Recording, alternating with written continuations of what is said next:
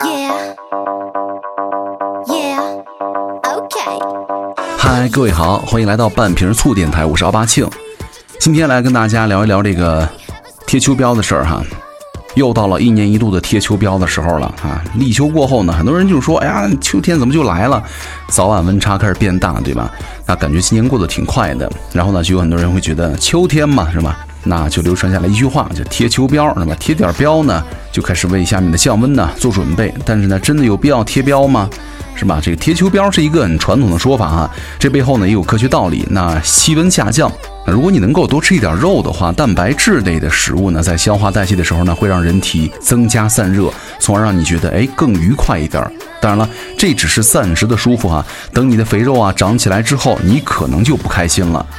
传统的贴秋膘这个习俗呢，在过去呢，吃不饱饭、穿不暖衣、难得吃肉的年代呢，当然是有帮助的了。但是现在我们现代人的话，并不是特别合适了，因为很多人就是天天在贴膘嘛，而且很多城市的中年男性的超重肥胖率都达到了百分之四十以上，还是应该时刻把控你们的体重，是吧？控制体重放在最重要的位置。第二点，应该吃多少肉呢？那一般来说呢，贴秋膘主要的食材呢，主材都是肉类。那你知道正常情况之下，我们应该每天吃多少肉吗？根据最新版的《中国居民膳食指南》哈，推荐量是水产类产品每天四十到七十五克。禽肉类四十到七十五克，蛋类四十到五十克，那这就是差不多一个鸡蛋的量了。那去掉鸡蛋不算，剩下的肉类哈，全天最多加起来三两左右。那分散到一餐呢，也就是一两左右的样子。而这个一两生肉是什么概念呢？就是你两根手指头那么大啊，很多人可能还不够塞牙缝的。那那第三，除了肉呢？我觉得，当然了，必要的肉类是需要吃的，否则呢，容易蛋白质啊、铁摄入不足。这儿呢，就要提到微量营养元素了，比如说维生素 A，就对于保证上皮细胞的健康呢很有意义了。还有很多皮肤干燥等症状啊，可能是因为维生素 B 的缺乏。所以说，你可以注意哈，多吃点蔬菜水果，鱼类也要经常吃，来获得必需的脂肪酸。那有条件的呢，可以吃一些坚果呀、全谷都没问题。那当然，如果你是吃的含糖量很高的东西的话，就会容易引起激素的波动哈，建议大家还是少吃点。另外，不要忘了运动，对吧？要想保证身体的健康啊，健康体重，吃的平衡很重要。建议大家每周至少五天嘛。中等强度的运动，每周呢累计大概达到一百五十分钟以上，对吧？那平时的话，步行至少六千步。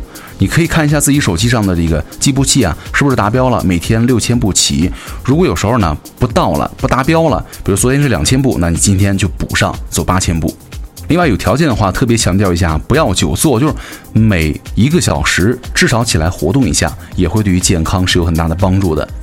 就很多人说哇，那我是这个易胖体质啊，易胖体质好像之前也聊过对吧？很多人减肥往往就既不讲究过程科学，盲目跟风一些不合理的减肥方法，又忽视了结果的本质，就光减体重了，体质却没下降，最后呢，成为了一个营养不良、体质很高、忽胖忽瘦的软胖子啊！这个减肥的本质啊是热量亏损，然后呢就热量摄入小于热量的消耗。科学的减肥呢，应该是循序渐进了，适度适宜，不易反弹。一般呢，来建议减肥人群每天的摄入的热量呢，较正常值，比如说低三百到五百卡路里左右，或者呢，进食量较平时减少三分之一就行了。但一天摄入的总能量，在没有医学监测的情况之下呢，不能够低于一千两百千卡。一般人减肥的速度呢，也不要太快，控制在大概一个月两到四斤就好了。就如果热量亏空太多的话，短时间当中啊，减重效果可能会很明显，但是呢，长期来说不仅仅会损害健康，还会容易造成体重的反弹。加上很多的确啊有职业的特殊性，需要在短时间当中呢迅速瘦身，那样的话，一个成年的男性啊，一天仅摄入比如说八百卡路里的方案也很常见啊，但是风险也不小，需要有专业人士的指导和监护了。那即便如此呢，这样的长时间极端的节食呢，也会给很多人的健康造成不良的影响，比如说低血糖、免疫力下降。就一般的人不要去盲目的模仿和效仿了哈，否则不但会引起很多的贫血症啊等营养的缺乏症，长此以往的话，还会造成神经性厌食症等心理疾病的问题，或者陷入到极端节食啊、暴饮暴食、体重反弹，然后呢进一步再极端节食的恶性循环。当然了，如果你还能够撑到这个阶段。很多人的阶段就是，哎，尝试极端节食，然后呢，放弃减肥，没了，对吧？那有没有这个案例举例呢？减肥并不意味着咱们什么都不能吃，而是要有选择性的吃。就除了注意回避一些营养成分很单一啊、高油、高糖、高热量的食物之外呢，减肥人群每天需要保证摄入的食物，比如说，第一，至少两百克的主食摄入，其中呢，薯类、杂豆啊、杂粮至少占到三分之一。第二，一个鸡蛋啊，一小把坚果，大概十克左右哈，坚果是原味的。第三，一包大概两百五十毫升的牛奶，可以选用低脂或者脱脂都没问题。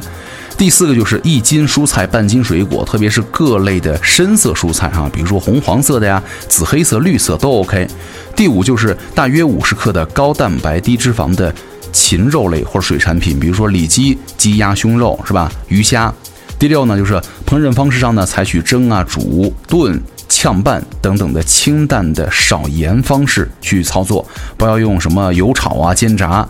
第七呢，对于减肥的人呢，零食摄入一百卡路里就行了。同样呢，也是选择酸奶、坚果、蔬菜、水果类的食物就 OK 了啊。最后呢，提醒各位哈，如果你们在饮食啊、运动方面什么改变都没做，就突然掉肉了，不要忙着开心，这可不是什么。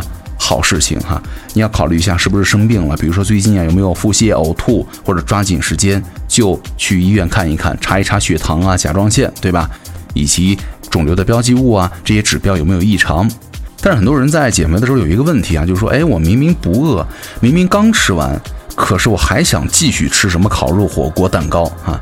这种伪饥饿呀，更多的是想要得到一种精神上的满足，一般跟大脑的奖赏机制和我们的多巴胺分泌激素水平有关哈。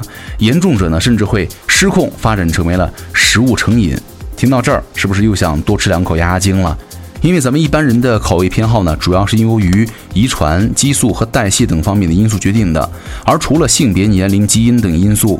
不可控之外呢，激素水平与代谢因素一定程度上也会受到环境、饮食、睡眠、情绪、生理周期、疾病方面的影响。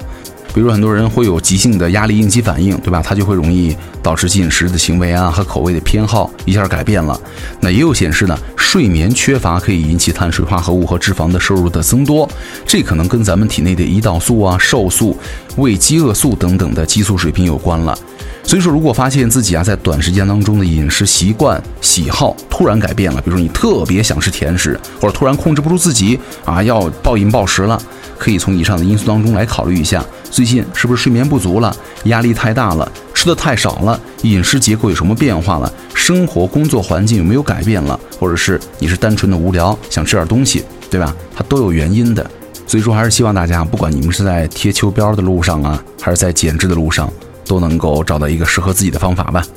好，感谢各位收听本期的节目，我是奥巴庆，咱们下期见了，拜拜。